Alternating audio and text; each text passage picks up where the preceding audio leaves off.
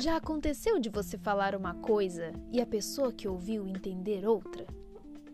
Ou de receber uma mensagem de texto, interpretar de uma forma e depois descobrir que o tom da mensagem era totalmente diferente? Vivemos em um tempo em que a comunicação acontece o tempo todo, seja ao vivo, através das redes sociais ou de outros meios, estamos nos comunicando constantemente e com muito mais pessoas do que antigamente. Porém, apesar do aumento na quantidade, a qualidade às vezes não acompanha essa evolução. Em casa, na escola, na faculdade, no trabalho ou até no lazer, podem ocorrer falhas na comunicação e essas falhas geram mal-estar e desentendimentos. Ser capaz de se comunicar bem, de forma clara e eficaz, é inclusive uma competência muito valorizada no meio profissional. Por isso, é importante melhorar a forma como nos comunicamos com as pessoas ao nosso redor. E como fazer isso? Bem, aqui vou apresentar a você cinco formas de melhorar sua comunicação. Esses são princípios valiosos, então preste atenção a eles. Afinal, comunicação não é apenas o que você fala, mas também o que o outro entende. Primeira, seja direto. Não é pelo muito falar que uma pessoa se faz entender, mas sim pela clareza da mensagem transmitida. Por isso, ao falar ou escrever, procure ir direto ao ponto e não enrolar o assunto. Use um vocabulário adequado às pessoas e ao ambiente onde você está. De nada adianta ser uma pessoa letrada e utilizar uma linguagem rebuscada em um ambiente informal. Isso é como apenas fazer barulho. A comunicação inteligente está também em saber se adaptar ao meio. Segunda, ouça antes de falar. Ouvir o que as pessoas dizem com atenção é, além de uma questão de educação, um princípio para uma comunicação eficaz. É extremamente desagradável ser interrompido durante a explanação de um raciocínio. Não faça isso. É deselegante e atrapalhará a boa comunicação entre você e as outras pessoas.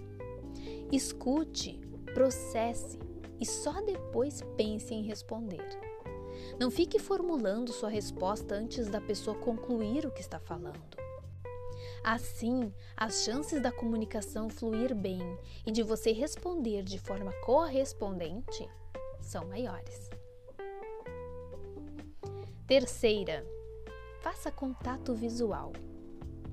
A boa comunicação também inclui a linguagem não verbal, e o olhar desempenha muito esse papel.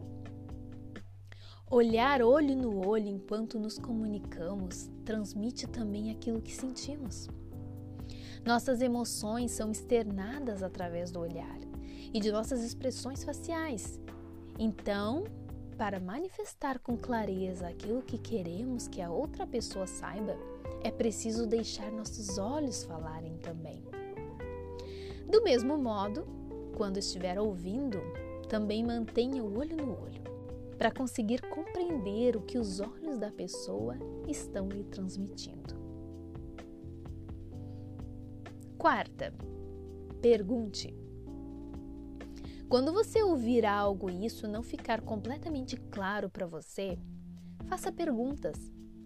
Não há nada de errado em admitir que não entendeu algo. Buscar a compreensão exata do que lhe foi dito é bom, pois evita também mal entendidos. Algo como: desculpa, mas não entendi o que você quis dizer. É educado e pode elucidar a conversa. Quinta, repita o que você entendeu. Repetir o que lhe foi dito com suas próprias palavras é uma excelente forma de corrigir erros de comunicação. Por exemplo, você quis dizer que não virá aqui na semana que vem, então? Esse tipo de técnica ajuda a corrigir erros e ajusta a sintonia na troca de mensagens, pois desta forma você consegue confirmar se o que você entendeu foi a mesma coisa que o seu emissor disse. Interessante, não? Essas cinco atitudes podem fazer grandes milagres na sua comunicação com as outras pessoas, então vale a pena aplicá-las. Saber se comunicar bem é algo que traz benefícios para todos os âmbitos da vida, seja no profissional, familiar ou qualquer outro contexto. A boa comunicação é sempre benéfica para as relações interpessoais. Afinal, o bom relacionamento é baseado também, inevitavelmente, na boa comunicação. Eu sou a Cintia Zolan e te agradeço por refletir comigo nessa mensagem. Se você gostou, compartilhe ela com alguém. Aquilo que te faz bem pode fazer bem a outro também. Estas mensagens estão disponíveis em podcasts no Spotify e em vídeos no YouTube. Você também pode me encontrar no Instagram. É só seguir lá. Até a próxima!